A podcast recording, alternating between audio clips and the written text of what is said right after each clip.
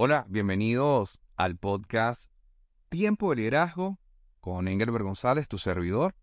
Para mí es un gran privilegio, una vez más, una semana más, un episodio más para la formación de tu liderazgo. En el inicio de esta temporada quise invertir parte de mi tiempo profundizando en 10 principios que considero todo líder debe conocer y aplicar si quiere realmente tener un buen liderazgo. Si ya eres líder, bien sea líder reconocido, tiempo en el rol de liderazgo, o tal vez estás iniciando en funciones de liderazgo, pero quieres mejorar en tu participación como líder, pues estos principios son básicos y te invito a que puedas escucharlo en los episodios anteriores.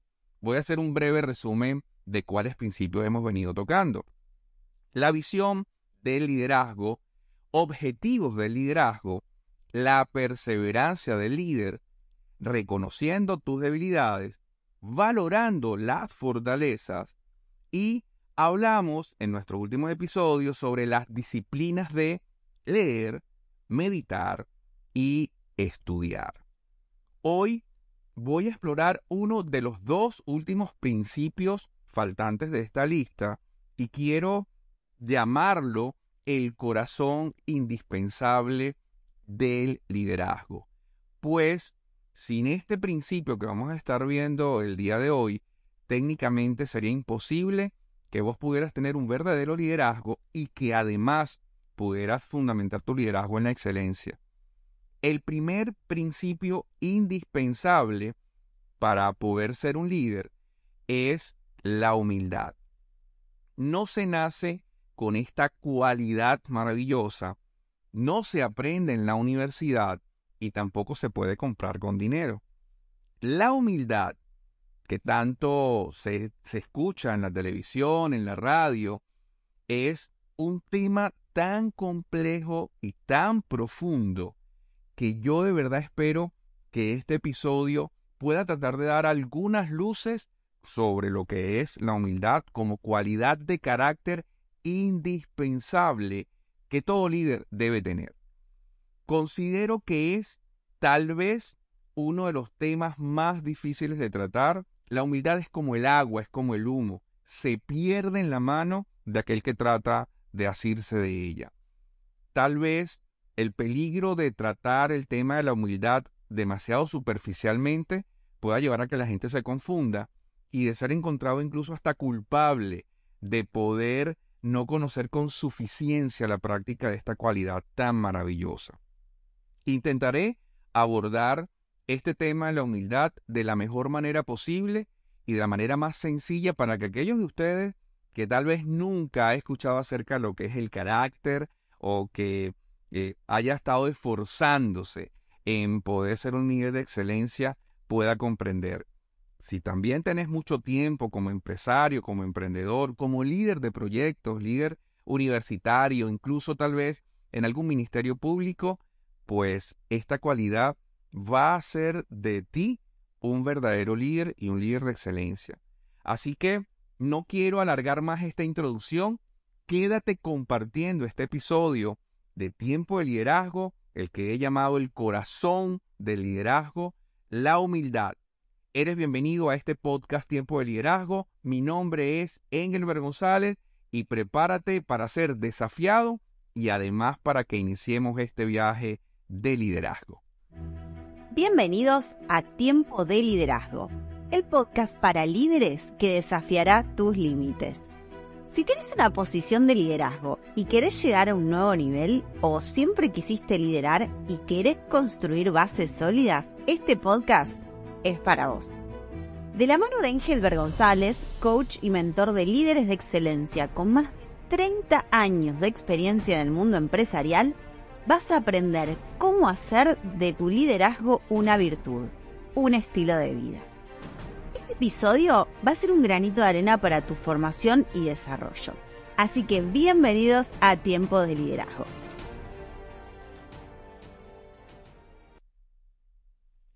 A esta sección primera del tema que estoy tocando el día de hoy, que por cierto, vamos a ver dos secciones. Una primera sobre una historia que, quiero contarles de mi corazón, creo que va a ser de mucha edificación para cada uno de ustedes. Y después voy a estar hablando de ciertos principios que considero va a ser importante que busques lápiz y papel para que los anotes y puedas hacer una especie de lista de chequeo y te ayude en tu crecimiento. Esta primera parte que vamos a estar hablando, aquellos que nos están viendo por el canal de YouTube o que nos están escuchando por Spotify, iVoox, Google Podcast, también estamos en iTunes y en Amazon Music. Puedes escuchar este podcast directamente. Quiero decirte que el título que le he puesto a esta primera parte es bien interesante. Por favor, no te asustes. No sé lo que pueda significar en tu país, pero voy a explicarte lo que significa para nosotros este título. Como una pepa. ¿Qué significa en principio esto de como una pepa? Es un dicho muy coloquial que se dice en mi país, en Venezuela. Es un dicho que lo utilizan sobre todo las personas ya de cierta edad, porque se decía en los años 40, 50, 60, y significa, en principio, estar bien. Las pepas para nosotros son como las semillas de los frutos que son duras. Entonces, decir como una pepa, cuando uno le preguntan cómo está, bueno, como una pepa es así como estoy bien, estoy duro, estoy rejuvenecido, soy parte de una fruta.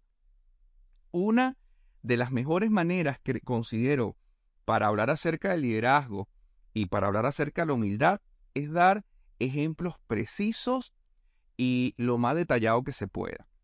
En este episodio, que ya les he dicho que para mí es muy difícil poder hablar del tema de la humildad, porque es un tema tan profundo como para tocarlo en 20 minutos, 30 minutos que dura cada uno de estos episodios de tiempo de liderazgo. Sin embargo, voy a hacer mi mejor esfuerzo para que cada uno de ustedes pueda ser edificado.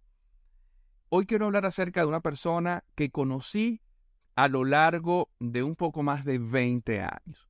Luego le daré algunos detalles acerca de la humildad, como les dije en la segunda parte de este episodio, pero por ahora quiero centrarme en una persona que fue capaz de no solamente impulsarme a mí, sino impulsar a muchos otros a transformar sus vidas. En 1996 conocí a un hombre sumamente especial. Su nombre, Manuel. Él estaba en sus sesentas, por cierto, yo estaba por allí en mis veintes, a mitad de los veinte, más o menos 24 o 25 años, y él pertenecía a una comunidad dedicada a ayudar a otros mientras que se ayudaban a sí mismos. Al principio me pareció un hombre muy interesante, que contaba con algo de sabiduría, como todo anciano con sus canas, uno puede aprovechar a estas personas. A mí me encanta tener tiempo de conversación con ancianos desde muy niño. He practicado el poder escuchar y compartir con personas de tercera edad, algo que aprecio muchísimo y que me ha ayudado muchísimo en mi vida. Así que cuando lo conocí, él cada vez que abría la boca era para decir algo que generaba en la mayoría de lo que estábamos escuchando ánimo o que fuéramos confrontados, sabíamos que iba a decir palabras diligentes que nos ayudaran a comprender tal vez realidades de la vida o que a muchos también se sintieran confrontados con lo que él eventualmente decía. Siempre te iba a dar un consejo o te iba a dar un ejemplo, en cualquier caso lo que Manuel decía era útil para el que lo escuchara.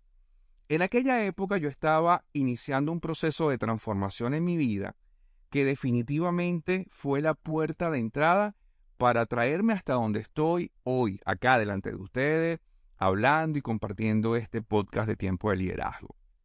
Al principio fue un tiempo muy agradable y realmente también había sido un tiempo muy duro porque cuando estamos comenzando un proceso de transformación, aunque nos gusta, también nosotros eventualmente podemos asustarnos y tener temor de aquello desconocido, lo que puede venir más adelante.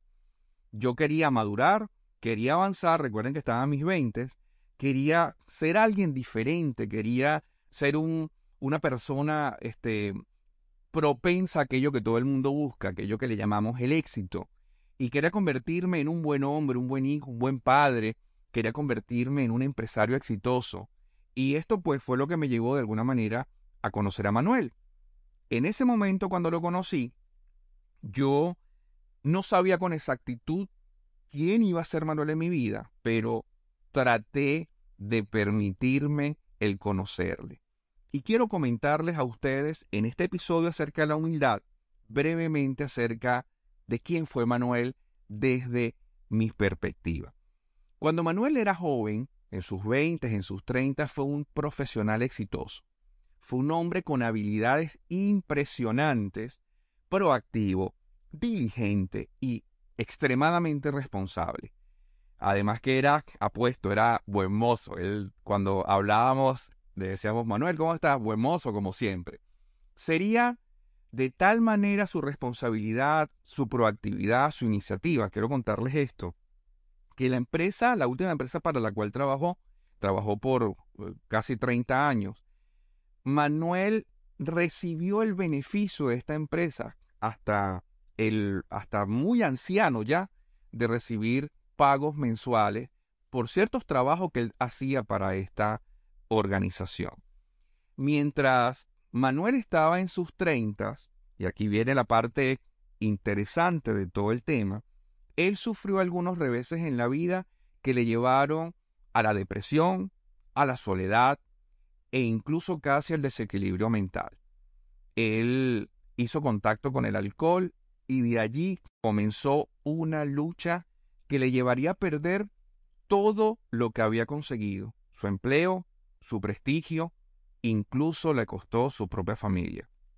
Vivió momentos terribles de soledad, de agonía, sin rumbo y hasta sin ganas de vivir.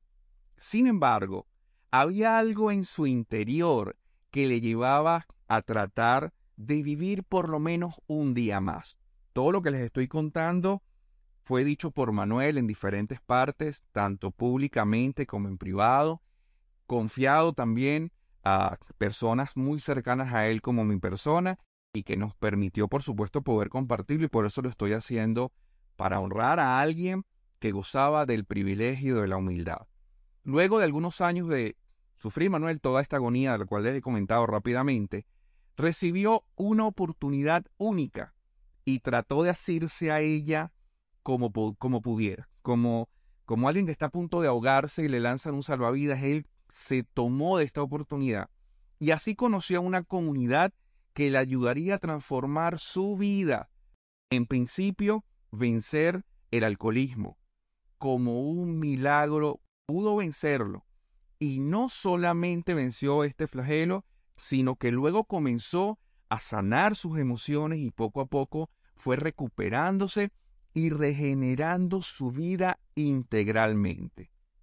Cuando yo conocí a Manuel, ya él tenía poco más de 20 años en estas comunidades. Muy interesante porque yo no conocí los aspectos difíciles y rudos, sino ya un hombre maduro, sano, productivo y que tenía algunas otras cualidades que voy a compartir con ustedes a continuación. Todas las historias que contaba Manuel me parecían dignas de películas de terror, de drama, cosas que tal vez eran interminables, pero no es por las historias que Manuel me contaban que yo hoy estoy compartiendo con ustedes esto. Estoy mencionando a Manuel porque hay algo en su vida que marcó la mía y exactamente es lo que quiero compartir con ustedes.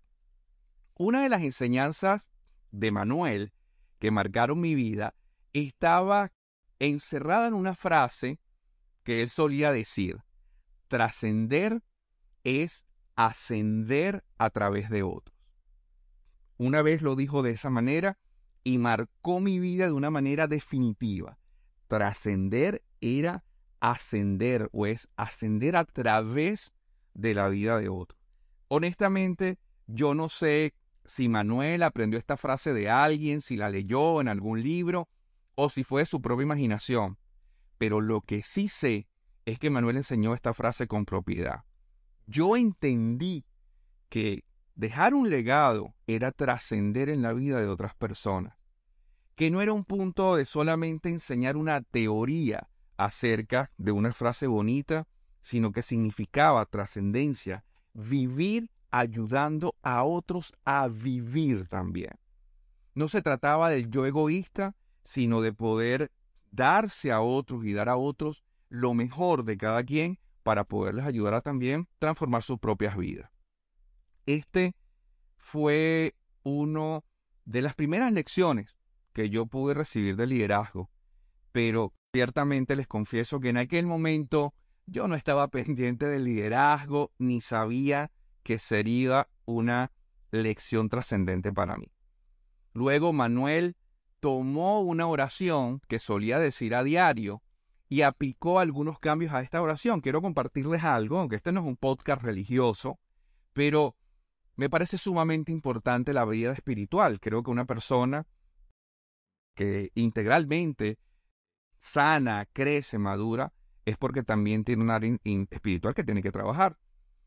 Había una oración original que, según algunos investigadores de Carl Paul Reinhold, un teólogo, filósofo y politólogo, había acuñado una oración a, principios del siglo XX y esta oración pasó de, de generación en generación, de lugar en lugar, para compartirse en muchas partes del mundo y actualmente entiendo que centenas de millones de personas la dicen técnicamente a diario y la voy a compartir con ustedes con el punto de que pudiéramos comprender lo que Manuel estaba enseñando.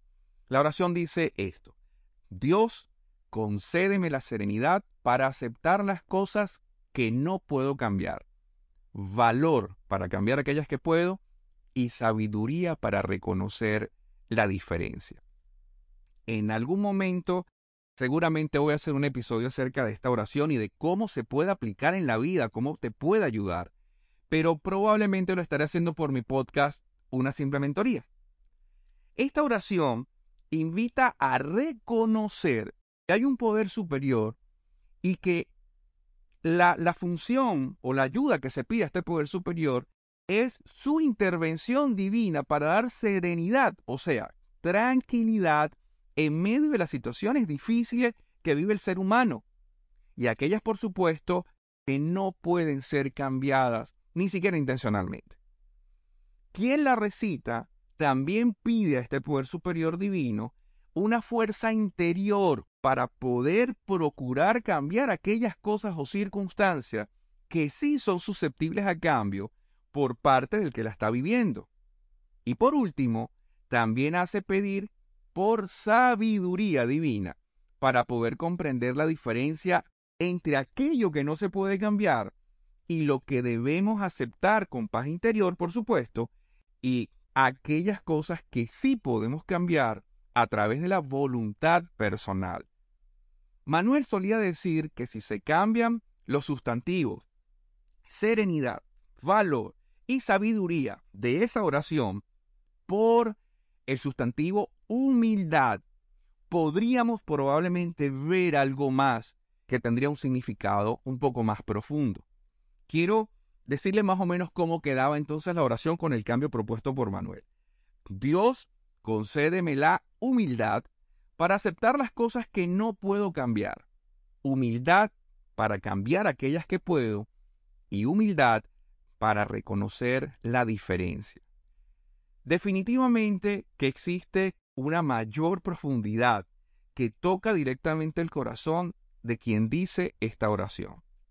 Dejo a criterio de cada uno de ustedes que me está viendo a través de este canal de YouTube o escuchando por los diferentes reproductores, Spotify, iTunes, Google Podcast, Amazon, Evox, que puedan decir esta oración y procurar utilizarla. Traten de internalizarla y ver qué resultado pudiera generar en cada uno de ustedes. Pero tampoco es por la oración que yo he querido referirme a Manuel en este episodio, sino porque él representaba eso que él decía. Lo que él sugería y aconsejaba lo aplicaba primeramente en su vida y las demás personas podían verlo. Aquella oración, desde mi perspectiva, representaba la vida de Manuel. Manuel asumió la responsabilidad de abrir nuevos grupos a través de sus 40 años en la comunidad, en la cual les digo que pude conocerlo en algún momento determinado, y al cual perteneció. Grupos que a lo largo de los años han atendido a cientos de personas necesitadas con situaciones difíciles en su vida, grupos que tuvieron puertas y que tienen aún puertas abiertas para ayudar a recuperarse, a mejorar, a crecer, a sanar, a hacer cambios trascendentales en la vida de las personas. Muchas de estas personas incluso se reinsertan en la sociedad de una manera altamente productiva y sana, incluso para sus propias familias. Algunos dicen, he escuchado testimonios que dicen, he pasado de muerte a vida. Por los propios principios en estas comunidades es posible que nuevas generaciones no sean conscientes de que Manuel existió. Y otros como Manuel, por cierto, no solamente Manuel, sino, sino muchos otros también. Y que él sería uno de los precursores de varios de los grupos, probablemente donde algunas personas se están transformando en este momento, no reconozcan que existió tal vez en algún momento Manuel y algunos otros como él, como lo he dicho. Manuel no hablaba mucho de esto que él hacía, sino que él estaba siempre en actividad, yendo de aquí para allá donde se requería. Nunca tuvo un auto, por cierto, él no, no manejaba, él lo hacía con colectivos o con autobuses, a pesar de su edad, él iba de lugares a centenas de kilómetros de un lugar a otro para atender este tipo de comunidades y para abrir nuevas comunidades. Manuel trabajó anónimamente, se unió con otros en silencio, avanzó como un líder que servía, que no necesitaba ni quería publicidad para hacer su propósito real. Actualmente desarrollo procesos de formación de ejecutivos en Buenos Aires y también online, a través de capacitación exclusiva y privada, así como procesos de mentoring y coaching ejecutivo.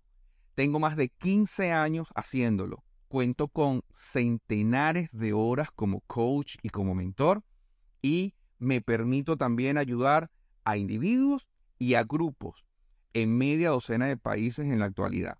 Atiendo empresas directamente, atiendo y acompaño a emprendedores y a empresarios, diseño planes a la medida de las empresas o de las personas que quieran pasar procesos de liderazgo, de transformación, de coaching de vida o de mentoring de liderazgo. Sé gerente que quieres ser. Para ser ese gerente seguramente tenés que invertir parte de tu tiempo y parte de tu vida en formarte. Comunícate conmigo a través de mis redes sociales, deja comentarios acá donde estás viendo este episodio de Tiempo de Liderazgo, que con gusto nos pondremos de acuerdo con vos, mi equipo de ventas, mi equipo de atención al cliente, mi equipo de marketing, y te podremos atender en agenda para que veas los beneficios y las ventajas que puedes hacer una vez que tomas un proceso de coaching o de mentoring con Engelbert González. Regresando a nuestro episodio, en 2012 regresé a mi país luego que estuve un tiempo dando conferencias, una gira en los Estados Unidos, y visité a Manuel, que en ese momento estaba en una casa hogar, en una casa para ancianos. Él vivía ya allí unos meses atrás. Él tenía cerca de 81 años de edad en ese momento. Poco tiempo después le detectaron un cáncer y no pudo trabajar más. Aunque la empresa donde trabajó por muchos años, y esto es lo que les había dicho al principio, decidió asignarle a Manuel un ingreso mensual, una ayuda económica por el trabajo que había desempeñado y por el respeto que tenían los dueños de la empresa con lo que Manuel había sido y hecho para ellos. Les comento dos asuntos interesantes. El primero es que Manuel tenía unos blogs de contabilidad, de esos blogs gigantes de 16 columnas, no sé si alguno los ha visto, antes se manejaba la contabilidad a través de esos blogs. Y Manuel llevaba un registro sistemático de su trabajo en esos blogs. Él hacía lo que tal vez usted y yo hacemos con Excel o las llamadas hojas de cálculo. Él lo llevaba manualmente y llevaba un registro imperdible de contactos, clientes, tareas y asuntos de su trabajo. Era un hombre brillante, maravilloso en su habilidad. No me puedo imaginar qué hubiera pasado si él hubiera conocido la computación. Lo segundo es que tenía allí en, el ancianato obras de arte hechas a, a creyón o a crayola o a lápiz. Muy interesante. Yo honestamente no sé cómo se llama ese tipo de obras de arte, pero lo vi y Yo pensé, en principio, le decía, ¿y estas, y estas pinturas? Me las pinté yo. Así que en principio me dio como chiste, pensé que era un chiste que me estaba diciendo. Y de repente le pregunté, Manuel, pero ¿vos pintabas cuando estabas más joven? Y su respuesta fue no. Estoy aprendiendo desde que me mudé a esta casa hogar. Tenía semanas aprendiendo a pintar. Es insólito que mientras la mayoría de ancianos que vivían con él en la casa hogar estaban solamente esperando comer, uno que otro estaba deprimido, alguno que otro leía, pero Manuel estaba aprendiendo y creando belleza. Me pedía que le llevara colores, libretas y lápices para poder seguir pintando. Y esto, por supuesto, es de impacto para mi vida y espero que también lo sea para la tuya. Un día me comentó que el fin de semana iba a estar en una plaza pública porque el municipio, la municipalidad, le había invitado como, como participante a poner sus obras de arte en esa plaza donde iban a ver varias personas conocidas del medio.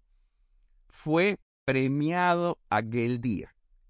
Si estás viendo este episodio, podrás disfrutar de algunos cuadros que estoy poniendo para que vos lo puedas ver. Así que si estás en Spotify, en iTunes, puedes correr a mi canal de YouTube para poderlos ver. Pero también estoy poniendo algunas fotografías de estos cuadros que pintaba Manuel en mi blog tiempodeliderazgo.com. Busca este episodio que ahí vas a poder deleitarte con lo que Manuel hizo ya más de 80 años de edad. Muchos amigos de él iban a visitarlo semanalmente. Siempre había alguien en la casa hogar visitando a Manuel. Los ancianos del lugar le tenían como referente, como amigo y como consejero. Por cierto que todas estas personas que lo visitaban era porque Manuel había hecho impacto en sus vidas. Mujeres, hombres, casados, divorciados, viudos, solteros, jóvenes, adolescentes. Mucha gente visitaba a Manuel a diario. Manuel era como un desfile de personas eh, donde uno no tenía que preocuparse porque siempre había alguien que lo estaba visitando. A finales de 2018, yo ya no estaba en mi país, vivía en otro país, estaba viviendo en, en Argentina, me acababa de mudar de Panamá. Siempre estuve en contacto con Manuel vía telefónica, él tenía un teléfono asignado donde me llamaba, lo llamaba cada dos o tres días. En el 2018, cuando me mudé a Argentina, lo llamé como era de costumbre, le pregunté, ¿cómo estás? Y Manuel me dijo, como una pepa. O sea, estoy bien, estoy duro, me siento bien. A los dos días recibí una llamada de un amigo en común que me dijo, Manuel murió. Fue muy duro, ya le habían hecho quimioterapia, radioterapia, lo habían operado, pero yo sabía que el cáncer iba avanzando. Nosotros siempre teníamos largas conversaciones y Manuel nunca se quejaba. Él siempre decía que estaba como una pepa mejor que nunca, que estaba buen mozo y que él seguía avanzando en su vida y seguía aprendiendo. Después le dio por aprender otras artes de, de pintura, muy interesante también. No pude verlo porque ya estaba yo fuera del país, pero siempre conversaba. Teníamos, yo tuve el privilegio de poder llamar a Manuel en las noches o de recibir sus llamadas y poder compartir mucho con él y seguir aprendiendo siempre teníamos contacto casi a diario. Mi esposa eh, le tomó mucho cariño porque lo veía como si él fuera no solamente mi mentor, mi amigo, mi padrino, sino que fuera como un padre para mí, porque representó mucho. A pesar de que yo vivía en otros países, nos contactábamos mucho y teníamos largas conversaciones donde no crean que todo era fácil. A veces también me llamaba la atención y trataba de ayudarme a corregir algunas cosas en mi vida. Manuel murió cerca de los 86 años de edad. El cáncer afectó varias partes de su cuerpo, fue mermándolo internamente hasta que un día se agravó y partió de acá de la Tierra. Mientras estoy grabando este episodio, quiero que sepan que ya han pasado exactamente cuatro años desde su desaparición física. Pero Manuel trascendió en mi ser y estoy seguro que muchos más. Aún hoy lo extraño y atesoro sus enseñanzas en lo profundo de mi corazón. Lo mejor que puedo hacer por ustedes para hablar de la humildad es hablarle de una persona que dio un ejemplo claro y real de lo que vivió. Manuel fue ejemplo de humildad. Lo que comenzó como una tragedia en sus años de juventud, eh, de su adultez temprana, se convirtió en una bendición para muchos, en un ejemplo de esperanza, en un sí se puede. Al haber ayudado a abrir nuevas comunidades, ayudó a muchos que ni siquiera él había conocido y a él no le habían conocido. Y muchos otros que por cierto seguirán llegando y no le conocerán, pero gracias a que Manuel atendió ese llamado, esa vocación, ese propósito, muchos podrán beneficiarse. Aprendí con Manuel que la importancia está en ayudar.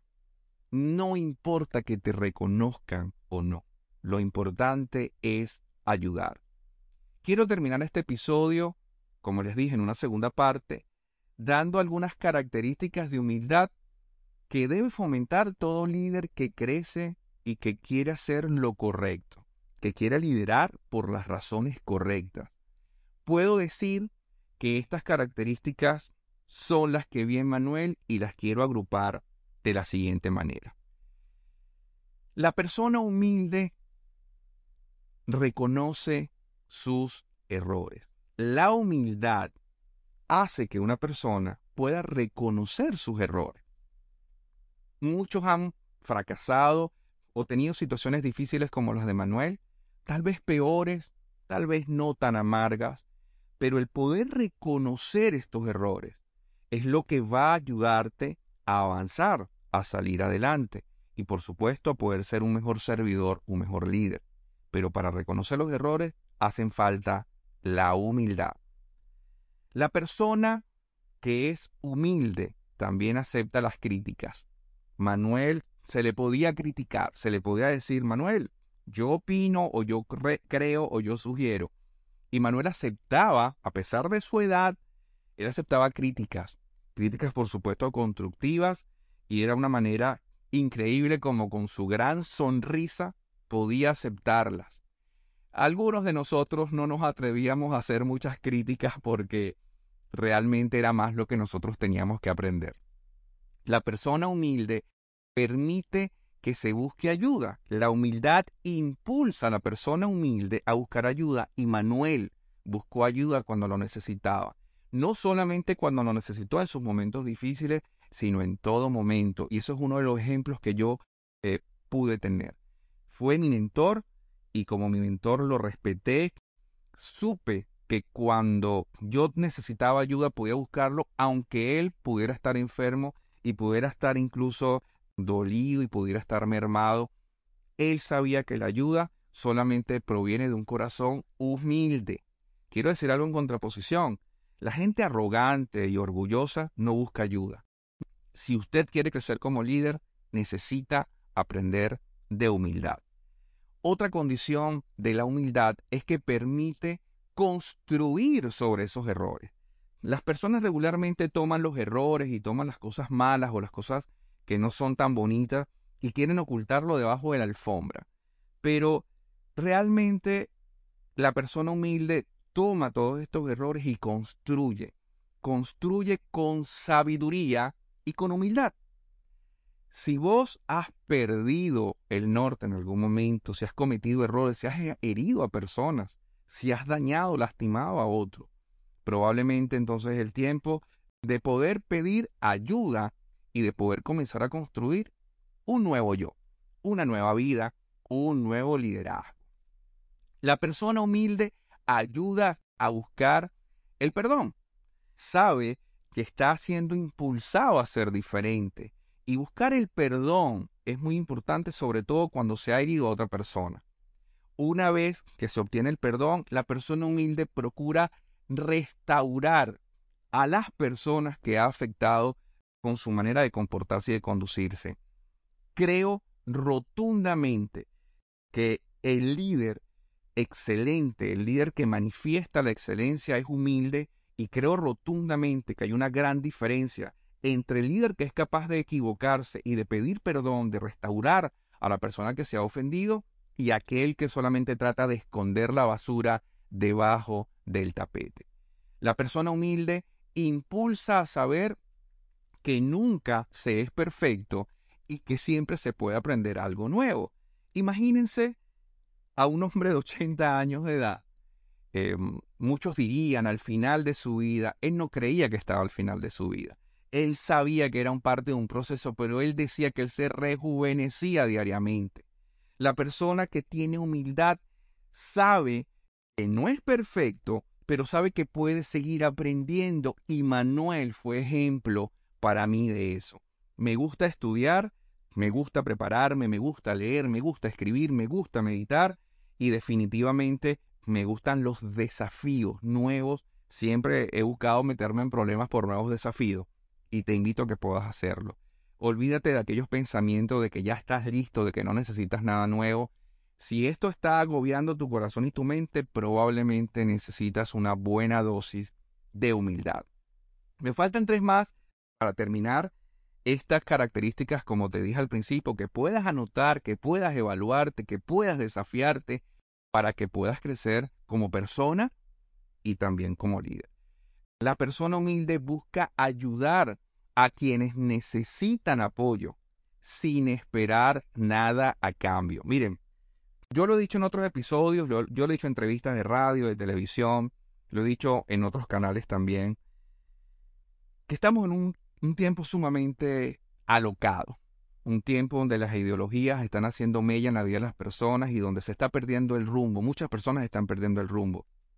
Es muy triste ver personas que para recibir votos porque quieren lanzarse candidatos presidenciales o personas que quieren verse como religiosos o personas que quieren verse como humildes, van a entregarle una bolsa de comida o regalos a niños pobres o a personas eh, que están pasando hambre, que están pasando necesidad, y lo primero que hacen es llevarse un celular para hacerse una selfie, subirla a las redes sociales, etc. Estas personas no comprenden ni, ni saben ni entienden lo que es la generosidad no comprenden lo que es la humildad. Las personas humildes y sabias y sensatas buscan ayudar a otros sin hacer alardes. Buscan ayudar a otros sin esperar nada a cambio, sin esperar el conocimiento público en las redes sociales, sino que se hace por aprecio, se hace por respeto, se hace por amor a la vida. ¿Quieres ser un líder empresarial? Pues comienza a amar a tus empleados, comienza a hacerlo con respeto, no estoy hablando de que puedas alcahuetearle a los empleados que hagan todo mal, etcétera. Yo no estoy hablando de eso, estoy hablando de respeto hacia la persona, hacia el ser humano. Probablemente hacerle bien a alguien de tu equipo de trabajo va a generar una recompensa inmediata de lealtad, de respeto hacia tu liderazgo. Las personas humildes no necesitan publicidad, no necesitas poner en las redes sociales en ninguna parte que vos sos el líder el que necesita decirle a todo el mundo, hey, acá yo soy el líder, es porque realmente no lo es. El líder no necesita recordar a las demás personas que es líder. Y la persona que es humilde no necesita decirle a los demás tiene que ser reconocido y sacar, salir en la fotografía de la primera plana del periódico. Por último, una persona humilde da la fuerza y el valor para ser transparente, tiene la fortaleza en su humildad de hacerse vulnerable ante la mirada de otros. Estamos en una época donde el jet set de Hollywood quiere mostrarse o muy perfecto o quieren demostrar sus abruptas debilidades para hacer unas especies de campañas.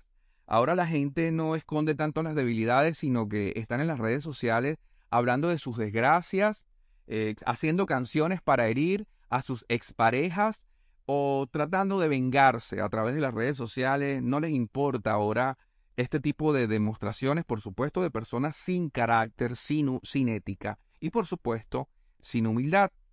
La humildad debe llevar a que la persona viva vidas transparentes, sabiendo que no se es perfecto, que eventualmente somos susceptibles, que podemos herirnos si, si alguien trata de herirnos, que podemos cometer errores también, que no somos perfectos, ningún líder es perfecto. Y está bien poderlo decir, está bien poder decir me confundí, me equivoqué, cometí un error, no debí haber actuado o haber dicho de tal manera. Solamente las personas humildes tienen la fuerza interior para poder demostrar sus flaquezas, sus debilidades. En este mundo que está sumido en arrogancia y poder, todos necesitamos de ejemplos de humildad. Y yo quiero dar gracias a Dios porque yo tuve en Manuel uno de mis mejores ejemplos. He tenido más ejemplos, pero en él tuve uno de los mejores ejemplos y quise honrarlo porque definitivamente trascendió, ascendió a través de mí para lo que yo soy el día de hoy. Estoy convencido que no es tan importante cómo inicias en este mundo, sino cómo te vas de él. Y esta frase la acuñé hace varios años antes de que Manuel muriera y ahora la digo con propiedad. No fue tan importante cómo Manuel perdió todo, sino cómo Manuel salió de este mundo, siendo apreciado, respetado y honrado por cientos de personas que todavía lo llevamos en el corazón y debes pensar en eso. Si quieres ser un líder que trasciende, un líder de excelencia, necesitas tener la cualidad de la humildad. En junio de 2023 iniciaré el programa de formación gerencial a través de mi empresa Es de Líder, que cuenta con varios cursos de certificación que impartiré a través del campus virtual de Es de Líder. No importa si eres gerente o no, si eres mando medio o no, no importa si eres supervisor o tal vez director empresarial, te invito a que participes porque estoy seguro que expandirá tus pensamientos y proyectará tu carrera. Además que en los próximos episodios voy a estar hablando ciertamente acerca de gerencia, voy a estar hablando acerca de supervisión y liderazgo empresarial. Para mí ha sido grato poder tener este episodio con ustedes. Gracias por acompañarme en este viaje de liderazgo que significa Tiempo de Liderazgo, tu podcast, el podcast para aquellos que quieren crecer, madurar, avanzar como líderes.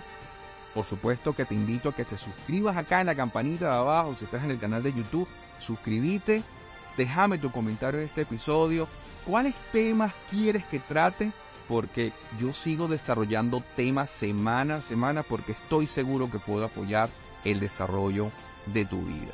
Si estás en Spotify o Evox, yo te agradezco que puedas poner allí unas estrellitas conforme te haya gustado cada uno de nuestros episodios para que de esta manera se pueda viralizar este podcast y pueda llegar a otras personas que seguramente pueden desarrollarse.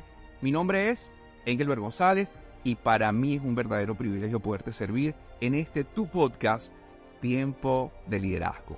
Nos vemos en la próxima edición. Chao, chao.